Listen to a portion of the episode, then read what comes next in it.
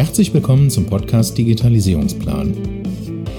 Wenn du Unternehmer bist und das Ziel hast, dein Unternehmen zu digitalisieren, dann bist du hier genau richtig. Liebe Freunde der gepflegten Digitalisierung mit Plan. Heute geht es darum, in elf Schritten zur perfekten Landingpage.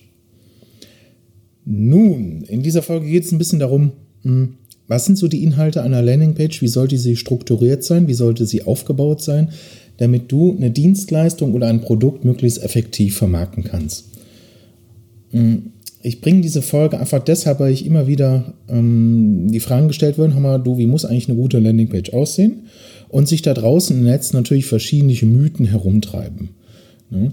Ähm, man muss immer dabei beachten, ähm, wir sind hier nicht in Amerika, das sage ich immer wieder mal, weil das, was in Amerika funktioniert, funktioniert in der Regel in Deutschland nicht. Und das Marketing, was in Amerika gemacht wird, funktioniert für diese Zielgruppe, für diese, für diese Menschen besser in dieser Art und Weise, wie sie es machen. Für uns aber, ich sage jetzt mal, in, in Deutschland, Österreich, Schweiz nicht ganz so. Deswegen müssen wir Sachen adaptieren. Was aber die Grundtenor bleibt und dass es bei allen Landingpages immer gleich ist, nämlich das Storytelling. Und Storytelling in dem Sinne, dass ein, ein Held oder eine Heldin vor einer Herausforderung stand, diese Herausforderung versucht hat, selber zu meistern, nicht geschafft hat, dann sich einen äh, Mentor nimmt, mit Hilfe des Mentors einen Weg aufgezeigt kriegt, dann einen Lösungsansatz setzt und das Endergebnis hinbekommt. Und auf einer Landingpage bezogen ist es so, ähm, steigen wir mal direkt tief ein. Mm, also im ersten Schritt ist wichtig, dass die Überschrift zu dem Bezug zu der Werbeanzeige steht.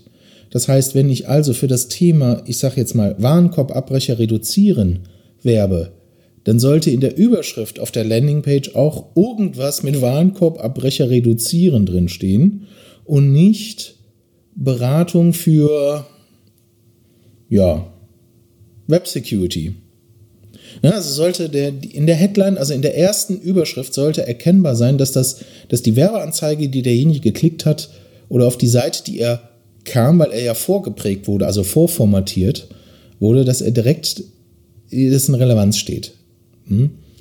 Und die zweite Ebene ist auf der Landingpage weniger ist mehr. Wir möchten natürlich möglichst viele Sachen meistens kommunizieren. Hm. Die Erkenntnis zeigt eigentlich durch verschiedene Tests, also wir machen ja mittlerweile heute ganz viele Landingpages, aber ähm, wir testen natürlich auch sehr viel und aus der Vergangenheit auch im, im Bereich E-Commerce hm, sehr stark getestet. das ist einfach so, ähm, die Erfahrung zeigte, wenn die Landingpage klarer, strukturierter und aufgeräumter ist, wird die Nachricht oder die Story besser übermittelt und derjenige handelt besser und handelt schneller. Ähm, der dritte Punkt ist, ähm, und das ist ja jeder einer, einer Story, du kommst auf eine Landingpage und weißt erstmal nicht, mit wem hast du es zu tun und warum macht er das Angebot. Das sind so Fragen, die man sich stellt. Wer ist denn das? Und das sind meistens die Nutzer, die dann anschließend auf Kontakt- oder Impressumslink gehen und gucken, welcher Anbieter ist denn das? Und das ist die Information, die die Leute eigentlich haben möchten, ist, wer ist, wer steht denn dahinter? Wer macht denn das? Wer ist denn dieser Held, der diese Dienstleistung oder dieses Produkt anbietet? Und warum macht er das? Aus dieser Warum-Frage, ähm, da kriege ich häufig gefragt, warum sollte ich das machen oder warum sollte ich mich als Person dahinstellen?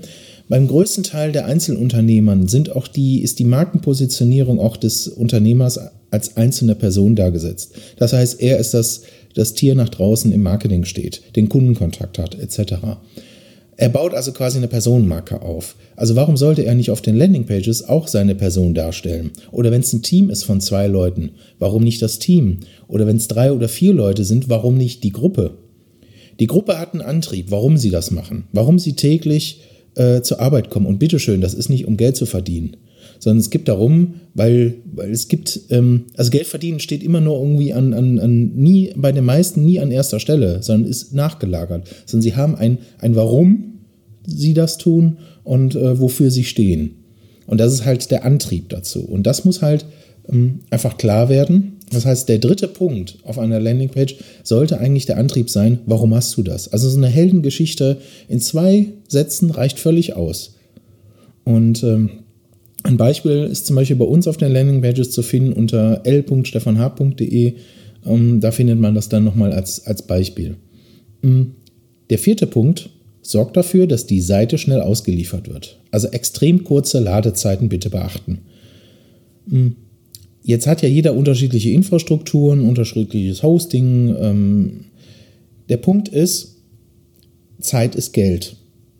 Und eine schlechte Landingpage, die lange braucht, mit viel Datenvolumen, auf dem Smartphone womöglich noch vermarktet wird, ist, ähm, da kannst du eigentlich, eigentlich kannst du direkt aufhören.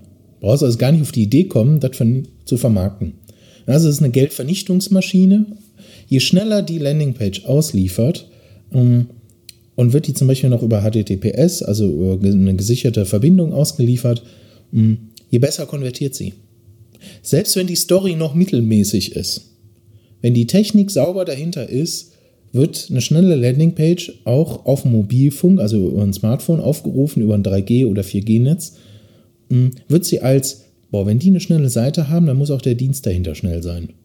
Das ist so eine ähm, Geschichte, die ich relativ häufig in, in so, so äh, Motion Labs beziehungsweise so, so hm, ja, ich sag mal, Erfahrungsaustauschrunden mitkriege, dass es halt einfach heißt, ähm, ja, wir haben unsere Probanden gefragt und die Probanden haben ganz klar gesagt, ja, ich würde bei denen kaufen, weil die Seite war schnell. Hm? Also sie haben es mal explizit gesagt. So, der fünfte Punkt ist, wenn du Schwierigkeiten hast, deine Story aufzugliedern, dann lasse Bilder oder ein Video sprechen. Wir machen das äh, teils mit Videos, teilsweise mit Bildern, größtenteils mit Bildern, weil einfach Ladezeiten schneller da sind und Videos Leute ablenken könnten. Aber für gewisse Punkte ist ein Video besser die Erklärung als eigentlich das Bild. Und wenn du ein Bild hast, dann platziere nicht nur ein Bild, sondern erkläre einen Ablauf. Findet man auch ganz schön bei uns auf den Seiten. Also definiere ähm, einen zeitlichen Ablaufplan ein Anfang und ein Ende. Jede Geschichte hat ein Anfang und ein Ende. Und jedes, jede Zusammenarbeit mit irgendeinem Kunden hat am Anfang und ein Ende. Und wenn du irgendeine Dienstleistung da außen anbringst, dann kommt ein Kunde zu dir an, weil der ein Problem hat und dich als möglichen Lösungsgeber dazu annimmst. Also steht er ganz am Anfang mit seinem Problem und am Ende möchte er es gelöst haben. Das heißt, du wirst zwar in der Lösungskompetenz dargestellt und der nimmt dich dafür wahr, aber dein Testimonial, dein Kunde, den du jetzt, ich sage jetzt mal, auf deiner Webseite oder Landingpage platzieren möchtest, hat ja einen, einen Ablauf. Der hat ja bei dir was erlebt. Welche Schritte hast du mit dem unternommen? Ähm, welche Punkte waren das? Auch wenn es nur stichpunktartig ist. Aber in Domens ist so eine Liste halt einfach äh, wertvoll. Und schafft Vertrauen auf der Landingpage für deinen möglichen neuen Kunden, weil der sieht, was ist das Anfang, was ist der Ende und dazwischen, was ist denn da passiert? Wie war denn der Prozess?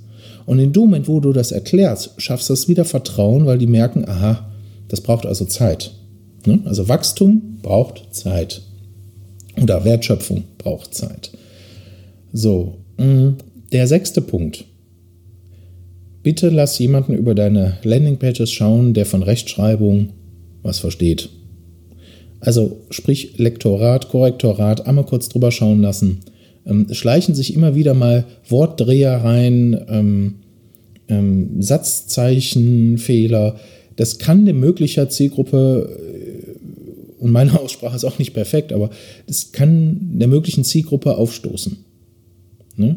Also wenn du mit jemandem zu tun hast, der dein Endkunden oder dein Endkundengeschäft oder dein Business-to-Business-Geschäft mit Menschen zu tun hat, die, die einen sehr hohen, ähm, ich sag mal so, eine hohe Wertigkeit haben. Wenn du ein Produkt jetzt für oder eine Dienstleistung für 100 Euro verkaufst, ähm, da könnte man sogar verzeihen, dass ein Rechtschreibfehler drin ist. Ja, ganz grob überspitzt. Ähm, wenn du eine Dienstleistung für 10.000 Euro verkaufst, dann muss die Fragestellung sein, und wenn ich da Rechtschreibfehler drin dann finde, muss ich mir die Frage stellen, meint ihr das ernst? Ja, also die Ernsthaftigkeit ist dann halt in Frage gestellt.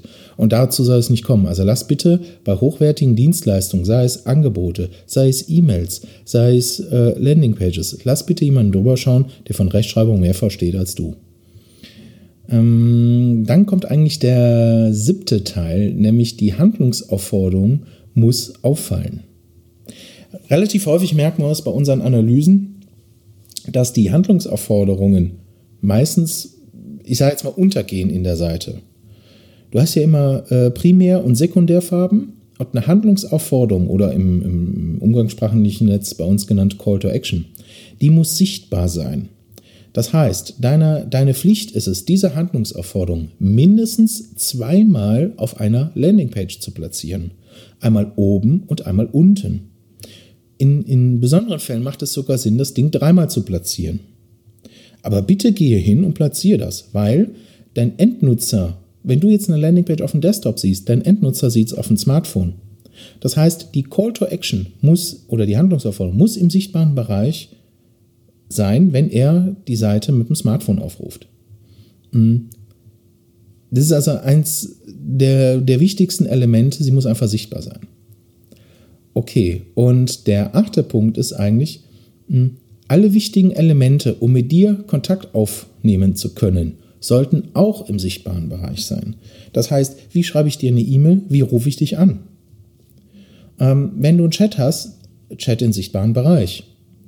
Aber es muss sofort erkennbar sein, sowohl auf dem Smartphone als auch im Desktop, wie kann ich mit denen in Interaktion reden, wenn ich vielleicht nochmal nicht bereit bin, direkt die Handlungsaufforderung auszufüllen.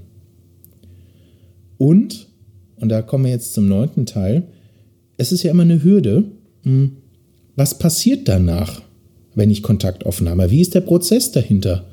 Lande ich jetzt beim Vertrieb, versucht er mir erstmal was zu verkaufen, bis ich die Informationen kriege? Wie, was passiert denn danach? Und diese Angst, die man anzurufen oder die Angst, eine E-Mail zu schreiben, passiert einfach, weil man unklar ist, was als nächstes passiert. Also es ist eines der wichtigsten Elemente, dass du zeigst, wie der Ablauf ist. Also zeige den Menschen, was als nächstes passiert. Auch gerne als Ablauf. Sie rufen bei dir an oder schreiben dir eine E-Mail oder füllen das Kontaktformular aus. Mm. Es wird im Hintergrund so eine Recherche gemacht. Dann wirst du zurückgerufen, wird ein Termin vereinbart. Äh, dann werden die, die Punkte besprochen und es wird geguckt, passt das Angebot oder nicht. So, und der nächste Punkt ist, sorg dafür, dass du deine Handlungsaufforderungen, das ist der zehnte Punkt, deine Handlungsaufforderungen testest. Es kann sein, dass in deinem Geschäft eine Handlungsaufforderung mit bitte füll das Formular aus oder jetzt hier Kontakt aufnehmen ähm, mit Name, E-Mail-Adresse, Telefonnummer völlig ausreicht. Es kann aber auch sein, dass eine Terminplanung, also mögliche freie nächsten Beratungstermine, ähm, sichtbar sind. Es kann aber auch sein, dass die Leute vielleicht eine URL oder eine Domain eingeben müssen, um im Hintergrund technische Analysen schon durchzuführen, um zu wissen, kann ich den vorqualifizieren. Sei es drum, welches Ziel du auch hast, die Handlungsaufforderung sollte getestet werden. Das heißt, selbst wenn du Landingpages fertig hast und die vermarktest, gehe hin und schaue dir die Interaktionen der Nutzer an. Ich hatte dazu eine Folge gemacht, wie man seine Kunden beobachtet. Das Werkzeug dazu ist Mouseflow. Hm, baue das datenschutzkonform bitte ein und leg los mit der Analyse. Du erkennst relativ schnell, ob die Nutzer die Handlungsaufforderung klicken oder überhaupt wahrnehmen. Und dann musst du handeln und eine neue Handlungsaufforderung entwickeln und reinbauen. Und der elfte Punkt ist eigentlich der aller, aller, aller wichtigste von allen. Geb niemals auf. Digitalmarketing kann gut vorbereitet mal funktionieren. Es kann sauber vorbereitet auch in die Hose gehen und nicht sofort funktionieren. Das erleben wir täglich. Für uns ist das normal. Für jemanden, der was neu macht oder jetzt gerade versucht, seine Sachen hm, digital zu vermarkten, ist es oft die Herausforderung. Ah, ich sage ein Beispiel. Google AdWords hat nicht funktioniert. Ne? Oder ähm, Facebook-Werbung hat für mich nicht funktioniert. In diesen Prozessen wurde genügend Fehler gemacht, ähm, die dazu führten, dass das nicht rentabel für denjenigen war. Das lag aber daran, weil er die, die, die Feinheiten nicht kannte und es lag daran unter Umständen, dass er falsche Positionierung, falsche Ausrichtung, falsche Story, falsches Marketing, falsche Technik dahinter hatte. Es hängt also an vielen, vielen Punkten zusammen, die miteinander wie so ein Zahnrad ineinander äh, greifen müssen, damit das funktioniert. Hm. Ich kann dir nur anbieten, mit uns so ein, so ein Erstgespräch zu führen, äh, wo wir auch einfach das mal abchecken, ob wir überhaupt ein Potenzial haben, äh, dein Thema da überhaupt zu vermarkten und erstmal schauen können, wie sehen deine Mitbewerber aus, wie sehen deine Begrifflichkeiten aus, so, so von außen den Blick, wie wir es machen würden. So, und dann kann man im Gespräch immer noch evaluieren, macht es Sinn oder macht es keinen Sinn. Ja, bin ich da jetzt im blauen Teich oder bin ich da jetzt im roten Haifischbeckenteich? Ja, und selbst wenn ich im Haifischbeckenteich bin, wie positioniere ich mich da, dass ich eigentlich wieder im blauen Teich schwimme? Ja, also ähm, das muss man individuell erarbeiten, das kann man nicht pauschal runterbrechen. Hm, das ist auch für jeden individuell, weil jeder betreibt ein Geschäft mit gewissen Nuancen oder Besonderheiten, die ein anderer nicht macht. Und ähm, deswegen ist es so wichtig, ähm, niemals, niemals, niemals, niemals aufzugeben. Aufstehen, schütteln, hat nicht funktioniert, weitermachen, nächste Strategie. Und ähm, es ist nicht umsonst, wenn ich oftmals in den Gesprächen spreche, dass ich auch im, im, in meinem Leben, in meinem Business es äh, insgesamt sechsmal geändert habe. Weil immer mal wieder Interaktionspunkte waren, ähm, die für mich nicht gepasst haben, die ich dann irgendwann nachjustiert habe. Also der entscheidendste Punkt ist, gebe niemals auf. Und wenn du einen Fehler gemacht hast, geh wieder in die Betrachtungsebene, was haben wir alles geändert wie ist die Analyse? Wie sind die Ergebnisse? Und was machen wir jetzt anders? So, ich hoffe, ein Stück weit Inspiration für dich. Ich freue mich über deinen Kontakt und vielleicht über ein Gespräch mit dir und sage erstmal bis zur nächsten Folge. Dein Stefan. Wenn du aus dieser Folge heute eine Inspiration herausnehmen konntest, dann war das nur eine Kostprobe. Wie würde sich dein Leben anfühlen, wenn du jeden Tag neue Anfragen für deine Dienstleistung erhalten würdest, die dir richtig Spaß machen. Und wenn du diese Anfragen auch noch mit Leichtigkeit in ein Geschäft wandeln könntest. Prima, oder? Ich lade dich ein, mit mir ein Erstgespräch zu führen, wo ich dir nicht nur das System zeige, sondern dir konkrete Daten zur Vermarktung gebe. Buche dir also jetzt bitte das Erstgespräch auf digitalisierungsplan.com und ich freue mich auf unser Gespräch.